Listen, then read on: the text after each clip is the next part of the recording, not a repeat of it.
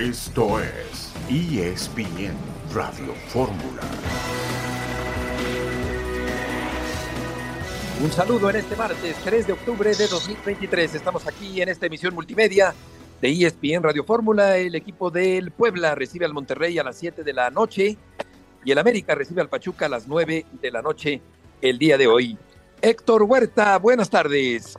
Hola Beto, ¿qué tal? Qué gusto saludarte. Pues sí, arrancamos otra vez una jornada doble. Esto ya no se sabe ni qué jornada jugamos, Beto, las adelantan, las atrasan. Hay un partido pendiente de Monterrey ahorita. En fin, este, ya hay un adelantado de la fecha 11, en fin, ahí vamos, Beto, ahí vamos. Sí, a tropezones y entremezcladas las jornadas del fútbol mexicano. El América, el Monterrey y Mohamed sancionados, siento yo que Antonio con poca ejemplaridad por la comisión disciplinaria después de el sainete del fin de semana anterior en la cancha del Estadio Azteca. Semana de clásico tapatío. Alexa Moreno logró dos lugares para los Juegos Olímpicos de París 2024. Jesús Humberto López, buenas tardes. Hola Beto, ¿cómo estás? Buenas tardes, Héctor, amigas y amigos de ESPN Radio Fórmula. Bueno, pues hay fútbol mexicano, pero también fútbol internacional. Segunda fecha de la Champions. Qué victoria del Real Madrid en el campo del Diego Armando Maradona 2 a 3 frente al conjunto campeón de Italia. Jude Bellingham vuelve a marcar y ya suma ocho goles con la camiseta merengue en partido oficial. Y bueno, incluimos también por ahí eh, alguno otro en partido amistoso y otro que hizo con la selección inglesa. Ya son 10. Así que Bellingham, grandísima contratación. Se destaca también la victoria en campo ajeno del FC Bayern München frente al Copenhague dentro de la actividad de la máxima competencia a nivel de clubes de todo el planeta. Sí, exactamente, Jesús. El Bayern Múnich ganó 2 por 1 al Copenhague también en actividad del día de hoy de la Champions. Ahora damos más resultados, pero antes, Oscar Gallardo, tienes eh, un adelanto de la información. Qué gusto me da saludarte, Heriberto. Fuerte abrazo, amigos de ESPN Radio Fórmula, de cara al compromiso de este martes entre el Puebla y el Monterrey. Fernando Ortiz ensayó en su último interescuadras ayer en el Barrial con Esteban Andrada en el arco. Estefan Medina en la lateral por derecha, los defensores centrales Víctor Guzmán y Héctor Moreno y Sebastián Vegas en la lateral por izquierda, por lo cual no estaría iniciando Jesús Gallardo. En medio campo Luis Romo y Omar Gobea, Maxi Mesa en el sector derecho, Jesús Tecatito Corona por la banda izquierda, Jordi Cortizo como media punta y Rogelio Funes Mori de nueva cuenta como titular en el ataque albiazul. Cabe mencionar que además de Germán Berterame y Rodrigo Aguirre, el futbolista español Sergio Canales no estará a disposición ya que el refuerzo europeo viajó este día a Los Ángeles, California para evaluar la lesión que presenta en su muslo izquierdo. Canales será baja por las próximas dos o tres semanas con el equipo norteño y también espera el diagnóstico en California para saber cuándo podría regresar a jugar con el equipo de Monterrey. Es el reporte de la Sultana del Norte. Regreso con ustedes. Oscar, muchas gracias por la información. El Braga derrotó al Unión Berlín 3 a 2. La Real Sociedad como visitante en Salzburgo 2 a 0. Copenhague 1, Bayern Múnich 2. Inter de Milán 1, Benfica 0. Lens 2, Arsenal 1. Manchester United perdió en casa ante el conjunto del Galatasaray. Y también vamos a tener una entrevista el día de hoy, Héctor, con Santiago Baños, el presidente del América. León Lecanda entrevistó a Santiago Baños después de la victoria del América frente al equipo de los Pumas de la universidad. Sí, han, jugado muchos partidos de local, Beto, y hay que ver eh, cómo se comporta el América el resto del torneo cuando ya combine más locales y visitantes, ¿no? Porque hasta ahora es un líder con muchísimos partidos de local. Exactamente, y hoy otra vez como local en la cancha del Estadio Azteca, el conjunto americanista frente a la escuadra del Pachuca. Vamos a ir a la primera pausa de este martes. Jesús Humberto López, Héctor Huerta y Heriberto Murrieta el día de hoy aquí en el programa y estaremos con César Caballero después de este primer corte comercial.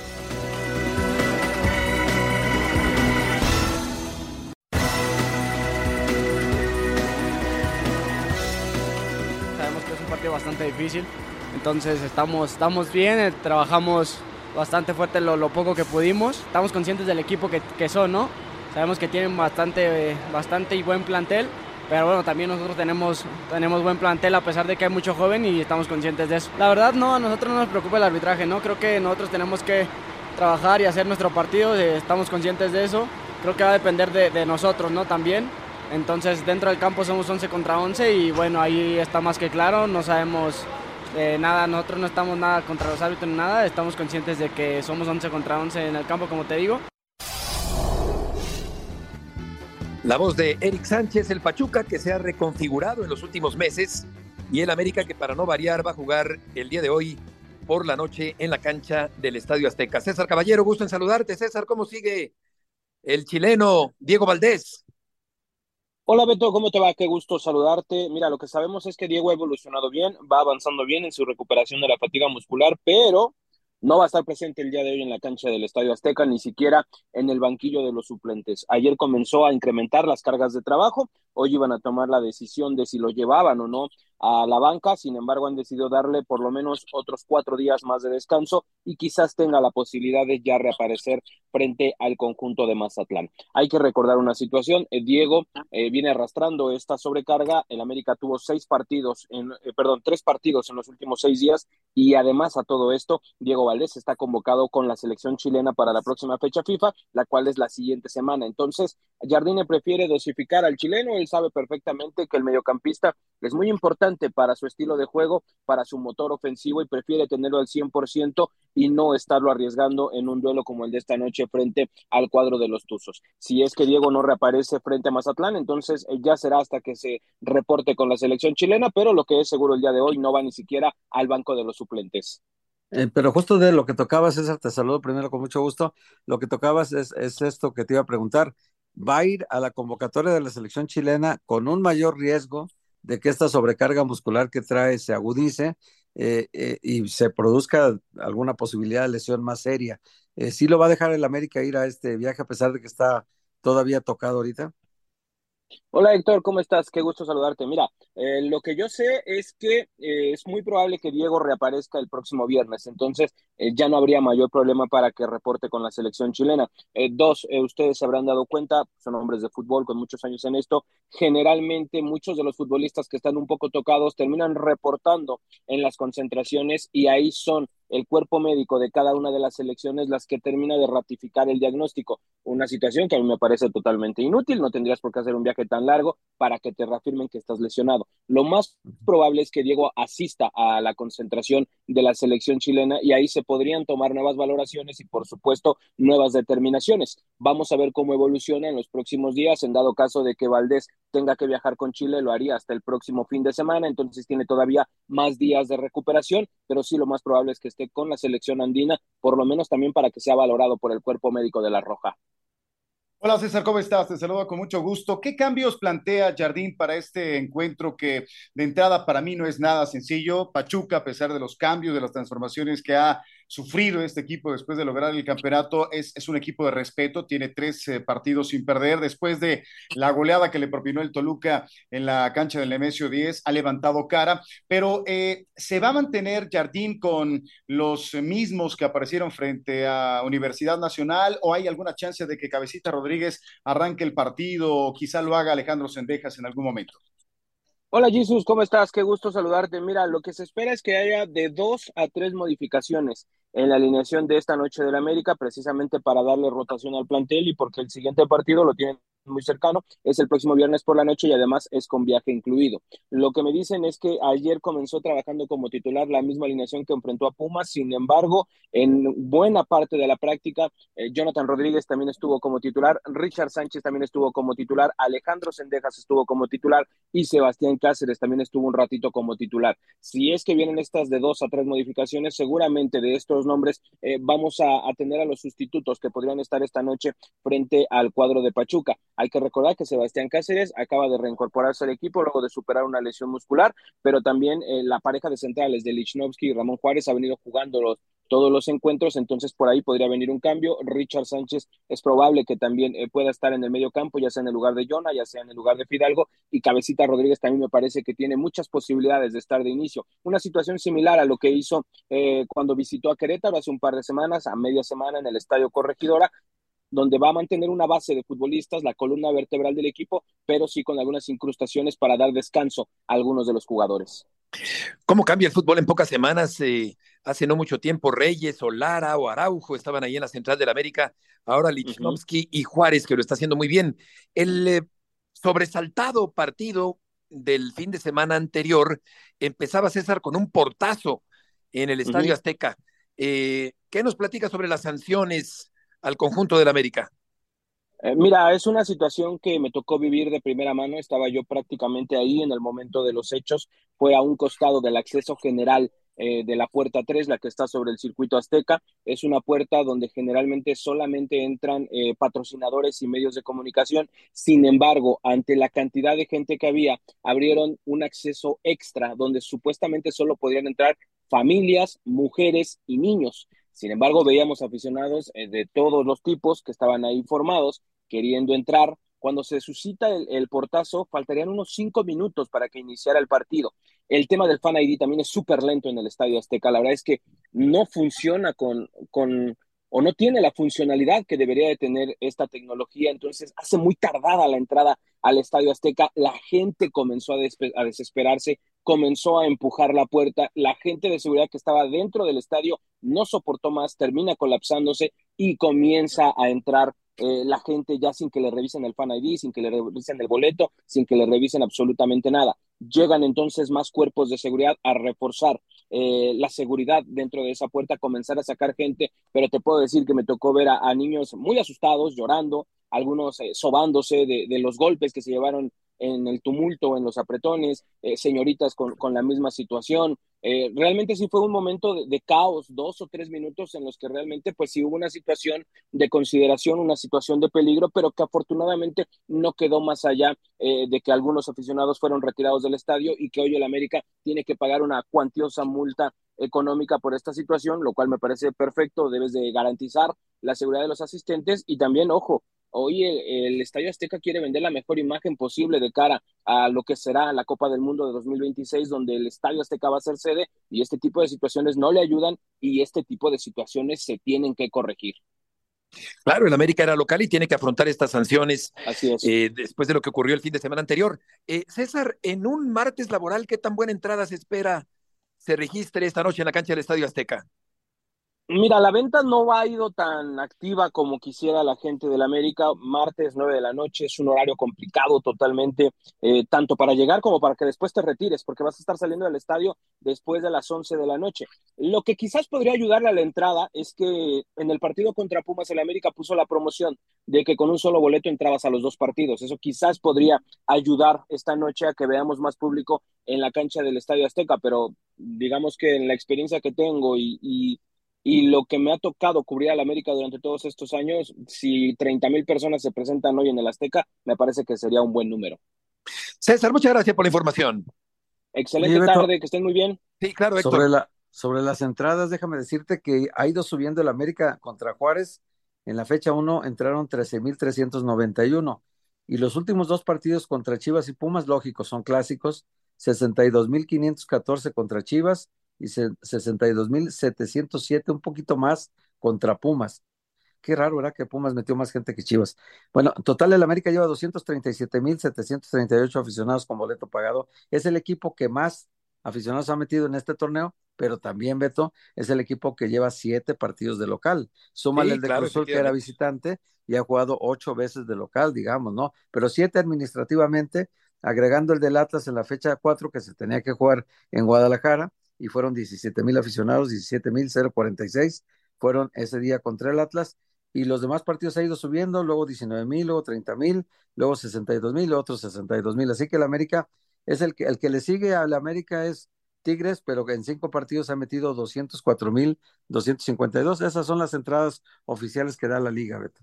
Fíjate qué buenos datos, Héctor, y son eh, pues eh, 50 mil personas más, Jesus, entre el primer partido de América en el torneo y el, y el, fin de semana anterior contra Pumas en la cancha del Estadio Azteca. Por eso es más preocupante, Beto Huerto, eh, eh, Héctor, perdón, eh, lo que se vivió el sábado anterior. Yo tuve la oportunidad de estar en la cancha del Estadio Azteca y yo no tuve ningún problema ya cuando estaba dentro del escenario, pero eh, yo tenía muchos años de no acudir al Coloso de Santa Úrsula y está exactamente igual exactamente igual que, que, lo dejé cuando tuve ocasión de narrar partidos de la selección mexicana de fútbol. Imagínense, desde hace muchos años el Estadio Azteca no cambia. Mucha modificación por dentro, pero de cara a la Copa del Mundo del 2026 no te puedes permitir, si va tanta gente, si va tanta afición, no te puedes permitir estos procedimientos sí. obligatorios ¿sí? Del fan ID, que no jale, que no funcione, que, que, que, no haya un acceso pronto porque todo mundo se puede desesperar y no te puedes dar el lujo, el riesgo, incluso el riesgo de que la FIFA se entere de que no estás haciendo bien las cosas en el escenario premium del fútbol mexicano de cara a la Copa del Mundo. Sí, totalmente de acuerdo. Tiene que haber un perfecto funcionamiento de todo y del ID, del fan ID, desde luego, eh, como, un, eh, como una herramienta tecnológica importante ahora, indispensable eh, y ya más en un campeonato mundial. Vamos a ir a una pausa comercial, tendremos la entrevista que le hizo León Lecanda a Santiago Baños, eh, justo cuando el América juega el día de hoy ante el Pachuca en este martes en el Coloso de Santa Úrsula. Santiago Baños al volver en esta tarde en la emisión multimedia de ESPN Radio Fórmula.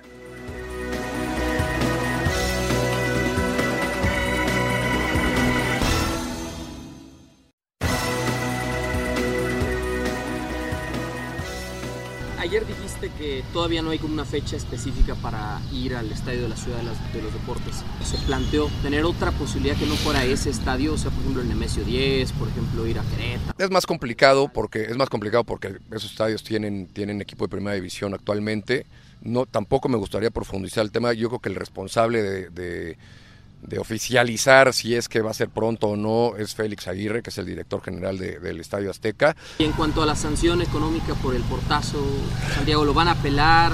Digo, este, no estoy tampoco enterado porque solamente lo que, lo que salió en, en la prensa, este, supongo que, que, que, hubo una investigación más profunda y, y, y, y que estén 100% este, enterados de lo que sucedió, ¿no? Hay que hay que ver ese tema y, y, y bueno, eh, hoy platicaré con, con Félix Aguirre para, para, para, escucharlo y ver, y ver qué es lo que, lo que procede. Pero no se plantean apelar, digamos. Tendría que yo pr primero platicar con, con, Félix, que es el director general, para, para, para ver qué es lo que sucedió realmente y luego tomar una, una decisión. Este, si, si creemos que vale la pena este, apelar, pues así lo haremos y si no, este, como varias veces que, nos ha tocado recibir sanciones, pues ni modo.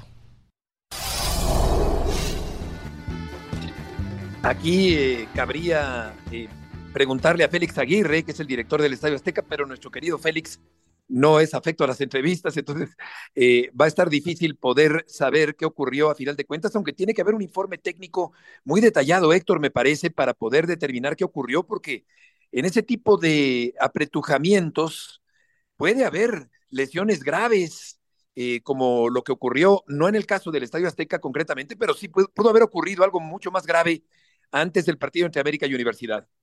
Sí, sí, sí, Beto. Y aparte de ese tipo de tumultos, ya alguna vez en un clásico América contra Pumas en una final provocó varias muertes, Beto. Acordémonos aquella, eh, pues fue, quedaron atrapados en una puerta varios aficionados y murieron por asfixia, no me acuerdo si nueve o trece aficionados, ya ha habido casos anteriormente. Lo que se me hace increíble es que el presidente de la América no esté enterado de lo que pasó en su estadio. Sí. En un partido de la América. Se me hace increíble, ¿no? Sí, sí, desde luego que, que, que, Santiago debe saber con detalle lo que ocurrió en el Estadio Azteca. Esto fue en el túnel 29, Jesús, del, del Estadio Olímpico Universitario, ¿se acuerdan? Acuérdate, sí. 1985. Sí, sí. Una estampida, ¿no? Que hubo ahí. Correcto, sí. que recordará Jesús el, el partido eh, se tuvo que llevar a Querétaro en la terminación de aquel torneo. Yo tenía 11 años de edad, ya estoy revelando mi edad, mi querido Beto, pero por supuesto como aficionado, yo, yo niño aficionado, desde, desde tierna edad, pues sí, eh, me causó un impacto tremendo, ¿no? Eh, yo ya había acudido desde mucho más joven a, al estadio de la Bombonera, por ejemplo, y, y, al principio me ocasionaba cierto, cierto temor, ¿no? El, el, el, el, ver a aficionados, aficionadas, pocas, pero aficionadas también, que, que se, se, se, peleaban, ¿no? Eh, eso a mí me dejó muy marcado en algún momento, en algún Toluca América, en algún Toluca eh, Cruz Azul, pero, pero esto estoy de acuerdo con Héctor, es inadmisible que el señor Baños no tenga los detalles puntuales al respecto, sobre todo porque la entrevista se hizo hoy. ¿sí? El, evento, el, el, hecho ocurrió el sábado anterior.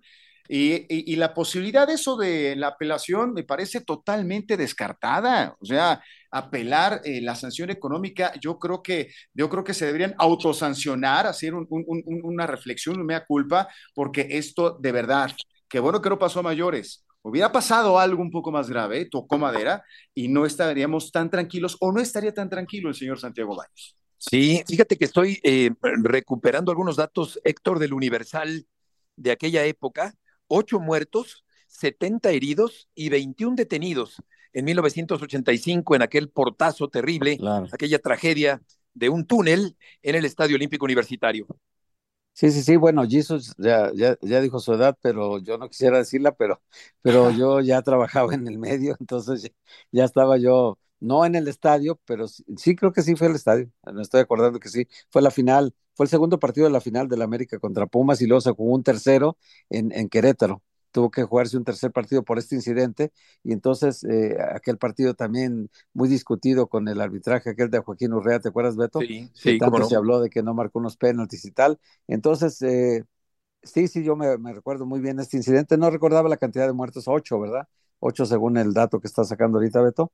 Yo, yo no me acuerdo si era nueve o trece, pero sí fue muy comentado aquello y sí habló de algo que no puede repetirse, Beto, tantísimos años después, casi 40 años después, no puede repetirse un incidente que por fortuna ahora no dejó ninguna víctima, pero pudo haber sido muy grave el asunto, ¿no? Claro, y del partido de hoy yo creo que Pachuca pues eh, sí se ha venido desmantelando, pero como apunta Jesus, no debe ser una perita en dulce para el América el día de hoy, aunque el plantel del América es muy fuerte, es muy poderoso el América actual, aunque Valdés, el epicentro del juego del América, el comandante de los ataques eh, del conjunto del América no estará presente otra vez en el partido del día de hoy. Pero vamos a ir contigo, Adriana Maldonado, con el tema de los Pumas de la Universidad, del rival del América el fin de semana anterior en la cancha del Estadio Azteca. Adriana, gusto en saludarte. ¿Qué tal, Beto? ¿Cómo estás? El gusto es mío. Fuerte abrazo para todos. Pues sí, una prueba importante ahora para el equipo eh, de los Pumas. Te escuchaba hablar, ya se enfrentaron ante las Águilas del América un encuentro que dejó algunas consecuencias en el equipo de Universidad Nacional. Nosotros les habíamos reportado que iba a haber una sanción económica para Antonio el Turco Mohamed, algo que ya se confirmó por parte de la comisión disciplinaria. Tendrán ausencias importantes para el duelo de mañana ante los Gallos Blancos del Querétaro también. Pasión, determinación y constancia es lo que te hace campeón y mantiene tu actitud de ride or die baby.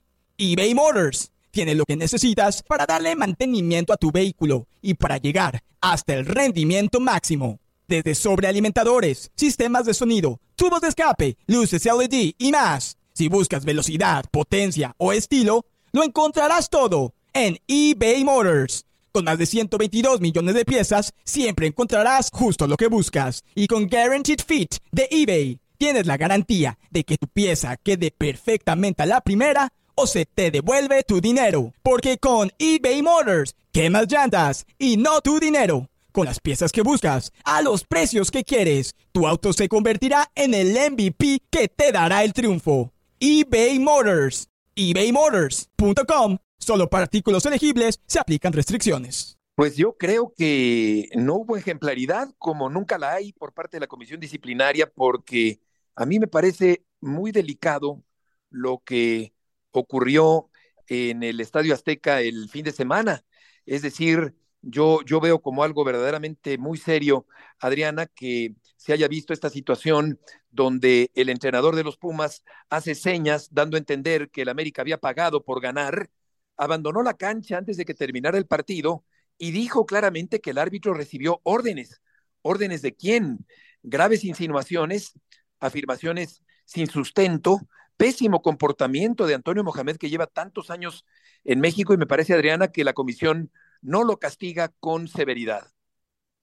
Sí, de hecho, Beto, eh, nosotros pudimos investigar al interior del club. Ellos, desde que finalice esa conferencia de prensa, escucharon las palabras y me, bueno, ellos sabían perfectamente que las consecuencias iban a venir. Incluso ellos pensaban que podía darse uno o dos partidos de suspensión por todo esto que, que sucedió, ¿no? Al finalizar el clásico capitalino, no fue una sanción que causara sorpresa en el equipo de la Universidad Nacional, quedó solamente en una multa económica, pero sí causó mucha controversia. Digo, no es la primera vez que Antonio Mohamed tiene estas actitudes en el Estadio Azteca. Hay que recordar que hace unos meses, ya como director técnico de los Pumas, fue expulsado e hizo una seña, recordarás tú muy bien, Beto, de que yo aquí di la vuelta y que ahí pues, pues confrontándose un poco con, con la afición, ¿no? Ahora pues repite la situación y bueno, uno de los jugadores que incluso en, en, la toma se acerca a calmar a Mohamed es precisamente el arquero Gil Alcalá, es el que los separa porque ya Mohamed iba directo a encararse con la banca del equipo del América. Hola Adriana, ¿cómo estás? Un gusto saludarte como siempre. Bueno, lo de la comisión disciplinaria es absolutamente ridículo, estoy de acuerdo con Beto, sí, no, no, no se, no se eh, sanciona como debe de ser, multa económica y dónde están los partidos de suspensión, en dónde diablos quedaron los partidos de suspensión, absolutamente merecidos para el técnico de Universidad Nacional. Pero bueno, al interior de Pumas, la directiva universitaria eh, no le dice nada al turco Mohamed, no hubo ahí pues sin un jalón de orejas porque ya está grandecito el turco, pero sí eh, alguna expresión de molestia, de enojo para que esto no se vuelva a repetir en el banquillo de Universidad Nacional, Adri. ¿Cómo estás, Jesús? Fuerte abrazo. Pues mira, sí hubo un intercambio de palabras con los miembros de la directiva, incluso eh, yo te puedo confirmar que estaba ahí en la conferencia de prensa. Yo soy precisamente la que le hace el cuestionamiento sobre el arbitraje y en esa conferencia de prensa había miembros de la directiva de Pumas presentes. Desde que acabó de dar esas declaraciones, ellos eh, pues mostraron molestia en el rostro, sabían que había sido un partido bravo, un partido complicado, que, que bueno, no solamente fue lo que hizo en la cancha, la declaración, sino también, pues Mohamed da unas declaraciones previas donde dice que esperaba un América eh, más ofensivo, que esperaba que lo atacaran más, todavía haciendo alusión a que el partido no lo perdió por lo que dejó de hacer Pumas, sino más por lo que dejó de hacer América y el apoyo arbitral que recibieron. Entonces, sí hubo por ahí eh, un poco de, de charla, conversación, pero bueno, es Antonio el Turco Mohamed, desde que se ha instalado en el equipo de los Pumas, las cosas han mejorado, han funcionado en cuanto a resultados, por ello como multa económica, no está de más, la pagamos y a darle vuelta a la página. Oye, este, Adriana, qué gusto saludarte. Y el caso de, del castigo a César Huerta, ¿cómo va a ser sustituido? Mira, es, es, un jugador que sí ha destacado, que no estuvo concentrado en ese partido ante América, que también hay que destacarlo. Kevin Álvarez hizo un trabajo excepcional, lo marcaron muy bien, no dejaron que jugara César Huerta y que ya venía él cuidándose de esa tarjeta amarilla. Ya traía eh, varias jornadas precisamente con ese asterisco de poder perderse un partido por acumulación de tarjetas. Quien se perfilaría a ocupar su lugar sería Cristian Tabó. Veremos si es el, el hombre elegido por Antonio Mohamed el día de mañana en ese partido ante Querétaro, pero es eh, la modificación que podría ser, está obligado por esa suspensión y también eh, lastimosamente, ¿no? La lesión que ya les podemos confirmar de José Caicedo es un desgarre en el recto femoral y bueno, se perderá varias semanas el colombiano y veremos yo creo que como contención la dupla de Ulises Rivas con Rodrigo López, quien recientemente llegó a esta institución. Adriana, muchas gracias por la muy completa información. Gracias, Beto. Les mando un fuerte abrazo. Excelente tarde. Que te vaya muy bien. Vamos a ir a un corte. Vamos a platicar del Atlas Guadalajara, semana de clásico tapatío, la tierra de Héctor Huerta. Después de este corte comercial, Jesús Huerta y Murrieta en esta tarde, aquí en ESPN Radio Fórmula.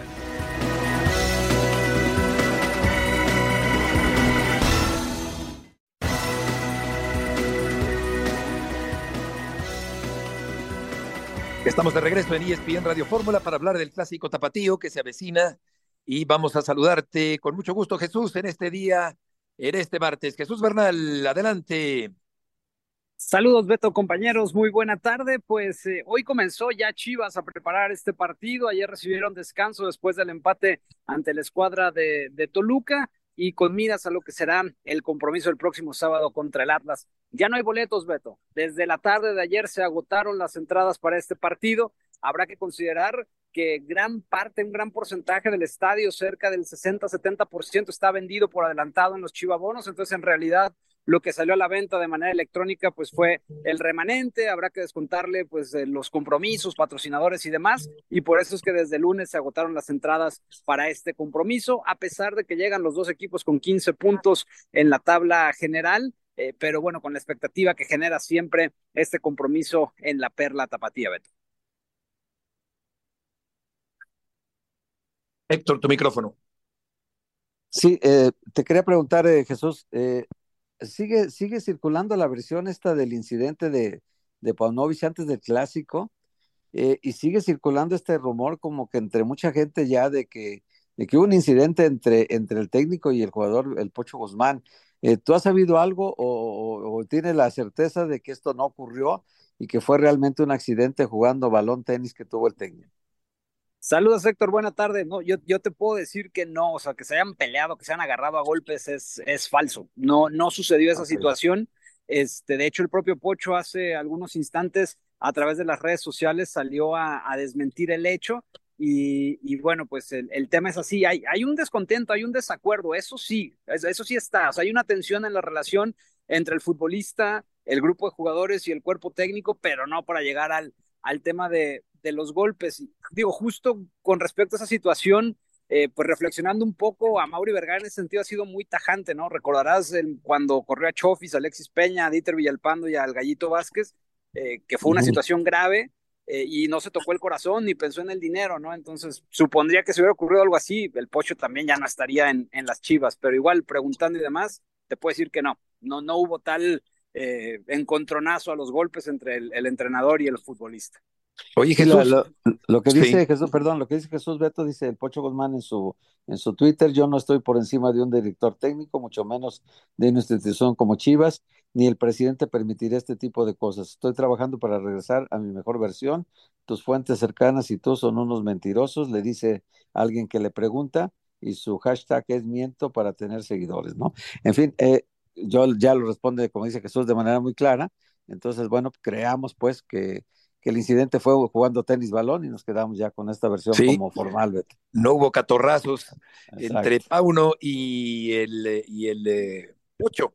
Eh, te preguntaría, Jesús, si el Tan Arrangel seguirá en la portería o va a poner otra vez a Jiménez.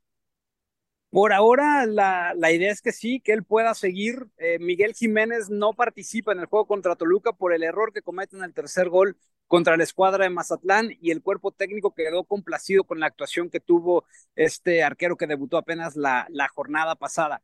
Falta el trabajo de la semana, habrá que ver cómo se comporta en estos días, pero por ahora la, la intención es que sí, que él pueda repetir porque realizó su trabajo de buena forma ante el equipo de Toluca.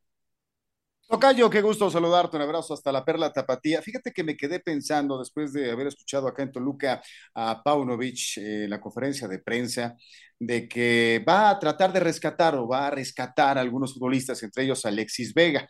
Y en el caso particular de este eh, jugador, dice que va a hacer todo para sacarle el tigre que lleva dentro. Pero ¿cómo lo va a hacer? Eh, ¿Tú qué sabes al respecto? Porque en el partido contra Toluca entró en los minutos de compensación, ni siquiera le dio la chance de, acoplarse, adaptarse, obtener algunos minutos frente a su ex equipo, que me imagino emocionalmente le iba a ayudar mucho Alexis Vega para, para, para dar un buen encuentro. ¿Cómo le va a hacer Paunovic para sacar al tigre que tiene dentro Alexis Vega? Saludos, Tocayo, muy buena tarde. Eh, fíjate que están trabajando en eso, sobre todo en la cuestión futbolística, que es donde le preocupa más. En lo físico ya está, bajó de peso, no tiene dolencias, puede participar, pero en lo futbolístico es donde Alexis Vega ha, quedado a, a, deber, ¿no? Le han puesto una serie de trabajos específicos al jugador para tratar de recuperarlo. De hecho, pues también ya están esperando esta fecha FIFA, donde por cierto es muy probable que no aparezca en la lista de la selección mexicana de fútbol y, llevarlo, ¿no? Trabajar con él, que vaya a la gira por los Estados Unidos, que comience a, tomar juego. Eh, y de repente inexplicable el hecho de que lo meta solamente tres minutos a la cancha, pero es lo que están haciendo con él, trabajando de cerca, de forma personalizada, para que pueda pues detonar dentro del fútbol mexicano, porque hasta ahora el propio cuerpo técnico considera que, que ha quedado de ver el jugador en este torneo. Sí, Alexis jugó, entró al minuto 90 del partido frente al Toluca. Eh, jugó un ratito, no, un suspiro nada más jugó Alexis Vega en este partido en la cancha del Nemesio 10. ¿Y habrá algún, eh, algún eh, sistema, algún aparato de seguridad especial para este partido, Jesús? Mira, todavía no lo ha confirmado la policía de Zapopan, que en este caso sería la encargada al ser el juego en el estadio Akron. Sin embargo, ya hay unos protocolos delimitados y el mínimo de efectivos que, que van a este tipo de juegos son 1800. Ya después se va considerando si se le agregan más. Ha habido ocasiones que han sido hasta 2000, pero al menos veremos 1800 efectivos entre paramédicos, protección civil, bomberos, policía montada, guardia nacional, policía municipal, policía estatal y seguridad privada, resguardando el inmueble el próximo sábado. Sí, es menester un operativo de seguridad importante para este tipo de partidos. Jesús, muchas gracias por la información. Buenas tardes.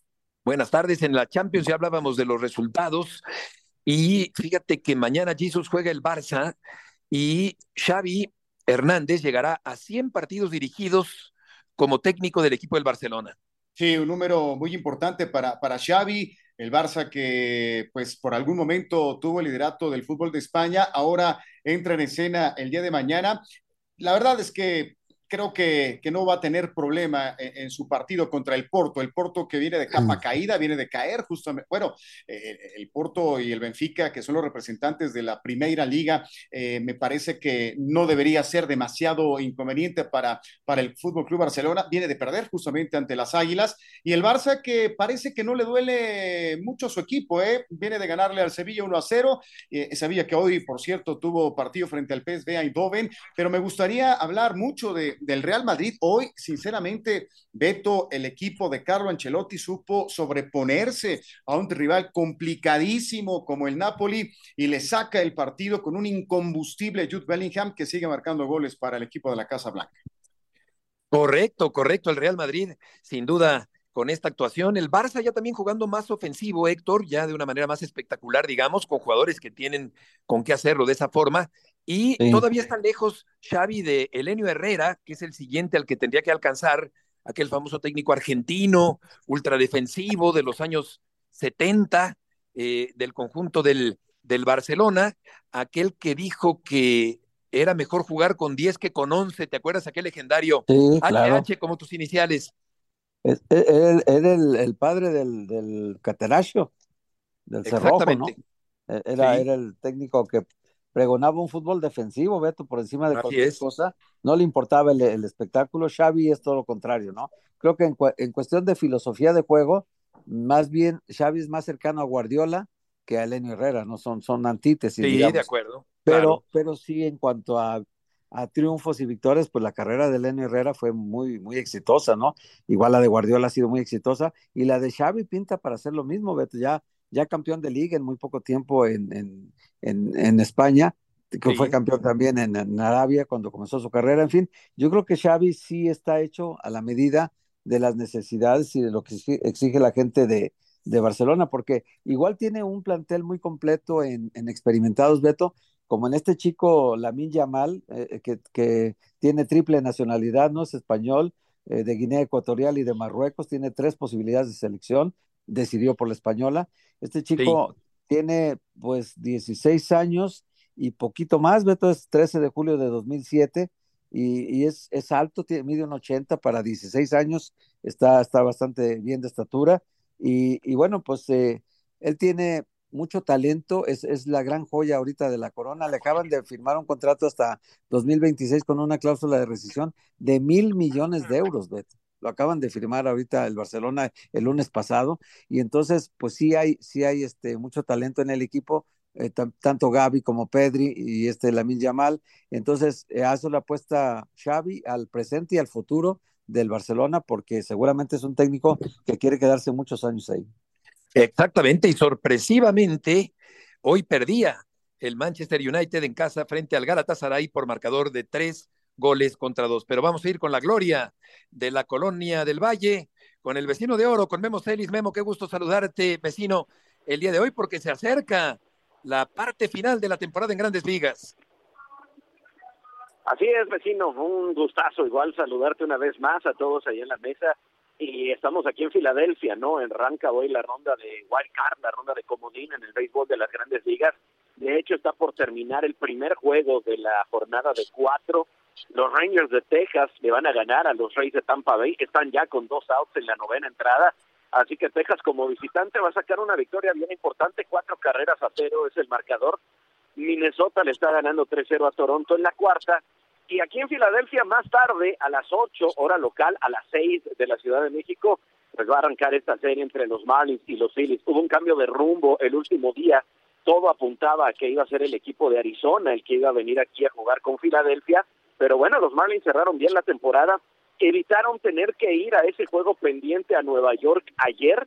Se vinieron de Pittsburgh directo a Filadelfia y están listos para seguir metiendo zancadillas. No hay que perder de vista que los Phillies pues son los campeones defensores de la Liga Nacional, son el equipo que fue a la Serie Mundial el año pasado, son los favoritos para llevarse esta serie de Wild Card, que es a ganar de, eh, dos de posibles tres, y todos los juegos son en casa para los Phillies, así que bueno, con esa condición de campeón, sí, hay responsabilidad, hay más presión, pero dice Rob Thompson, el manager de los Phillies, que este equipo es mucho mejor que el que llegó a la Serie Mundial el año pasado, así que a partir de hoy, y con Zach Wheeler, su mejor abridor en el centro del diamante, van a tener que empezarlo a demostrar y ganarle dos de posibles tres a los sorprendentes Marlins, que en un año de cambio total, con nuevo manager, con nueva directiva, están aquí de regreso en la postemporada.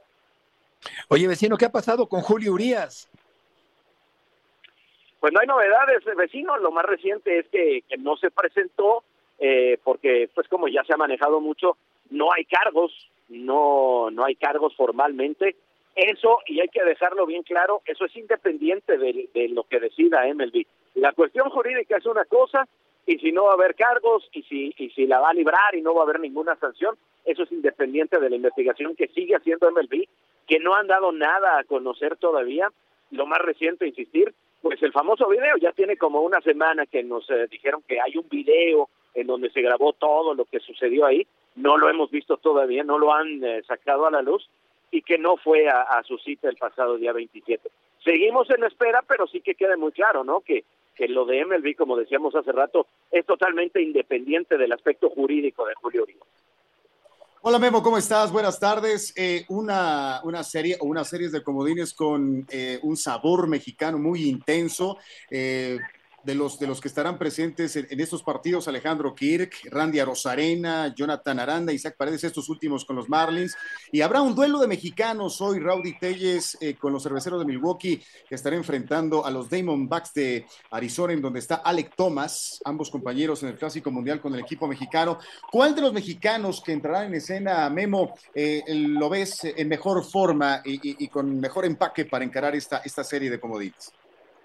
Mira, la verdad es que qué difícil es, ¿no? Pero después de la temporada que tuvo, me parece que Isaac Paredes, hay que, hay que ponerle muy, muy cerca el ojo a Paredes, que tuvo un temporadón, la mejor de su carrera, marcas personales en cuanto a la ofensiva, en cuanto a cuadrangulares, en cuanto a carreras producidas, cerró muy bien, lamentablemente pues los Reyes ya perdieron ese primer juego, ya terminó, ganaron los Rangers 4 a 0, así que Paredes, Arozarena, Aranda eh, van a estar contra las cuerdas, ¿no? Ya no hay margen, ya no pueden perder uno más porque se van. Pero sí, yo te diría que, que bueno, eh, independientemente de que cualquier cosa puede suceder, me interesa mucho ver a Rowdy Telles cómo, cómo le va a ir en la postemporada. Por supuesto, Alejandro Kirk, sus Blue Jays también están cayendo, pero esa puede ser otra de las cartas importantes entre los mexicanos. Pero sí, eh, lamentablemente, pues el equipo de Paredes, de Rosarena y de Aranda no ha comenzado muy bien. Eh, más allá de lo que pase en, los playoffs, y sí, nos pueden dar muchas emociones todavía los mexicanos, creo que hay que destacar la temporada de Paredes, ¿no? Hablando de los jugadores de posición, me parece que entre los mexicanos, él y a Rosarena, de lo más destacado. Hola Memo, qué gusto saludarte. Hoy vamos insistiendo en lo de Julio Urias, a ver, para que nos quede claro de, cómo opera el, sistema de justicia de, del deporte y luego del país. Si retira la, denunciante, en este caso la, la persona que, que, levantó la primera queja de violencia doméstica, si retira los cargos o ya no los ratifica eh, y ante la justicia civil, digamos, él, él no tiene ninguna responsabilidad, eh, aunque sí la tenga, vaya, pero que retiren los cargos, eh, él quedaría exonerado, digamos, en esa parte, pero en la parte de investigación de la liga continuará y, y podría haber una sanción muy severa en esta parte. Exacto. Para empezar, no hay que retirar cargos, Héctor, porque no, no hay cargos. Exacto. O sea, ah, la, bueno. la, la, mujer no presentó cargos y por eso es que Julio Urias tampoco se presentó en la, la comparecencia que tenía pendiente el pasado 27 de septiembre, porque no hay cargos, es decir, ella no ha presentado cargos, pero ya sabemos que en la justicia de los Estados Unidos no necesariamente tiene que ser la afectada. En este caso hay un video, en este caso la, la justicia, la misma policía puede puede seguir con, con esta situación, porque bueno, hay un video y hay una situación que según lo que nos cuentan en ese video es muy clara. Pero sí, eso es el aspecto legal. Y lo de MLB es totalmente independiente. Ellos hacen una investigación por su cuenta. Obviamente, tiene mucho que ver lo que les digan y lo que les dejen ver las autoridades. Pero sí, por, por haber reincidido y porque ya había un antecedente a nivel MLB también, no a nivel de justicia, pero a nivel MLB, ya había un antecedente con Julio, pues no no se ve muy muy favorable el panorama, ¿no? De, de volver a presentar esta situación. Sí, hay reincidencia. Vecino, muchas gracias por tus aportaciones el día de hoy. Gracias y saludo a todos. Que te vaya muy bien y Seattle ganó en el Monday Night. John, gusto en saludarte. Bueno. Adelante, John. Perdón, Betito, estamos aquí tratando de regresar a México eh, después de visitar ESPN. Pues ayer el partido de... Nos queda un minuto, del- Trota. de Seattle- Sí, fue una paliza. Lo que más llamó la atención fue Jamal Adams, que no pasó el protocolo de conmoción y luego eh, ya se quería comer vivo al doctor que lo estaba protegiendo. Y simplemente Beto para invitarlos. Un amigo decía a su papá, si tú no ayudas a la gente alrededor de ti, ¿quién la va a ayudar? Entonces mañana me he unido con la causa Aquí Nadie Se Rinde. Vamos a hacer un tor- torneo de golf en el Lomas Country, en el Estado de México, para ayudar a niños con cáncer. Vamos a subastar un balón que me regaló Troy Aikman, Aaron Rodgers, entre otras cosas. Habrá algo de Verstappen, algo de Messi. Y John Ram, el ganador del Masters, nos regaló su set completo de bastones para subastar. Aquí nadie se rinda ayudando a niños con cáncer mañana en el Lomas Country, en el Estado de México. Perfecto, John. Enhorabuena por esa labor. Gracias, John. Héctor, Jesus, buenas tardes. Que les vaya muy bien. Hasta mañana. Un abrazo, bye. Buenas tardes, saludos.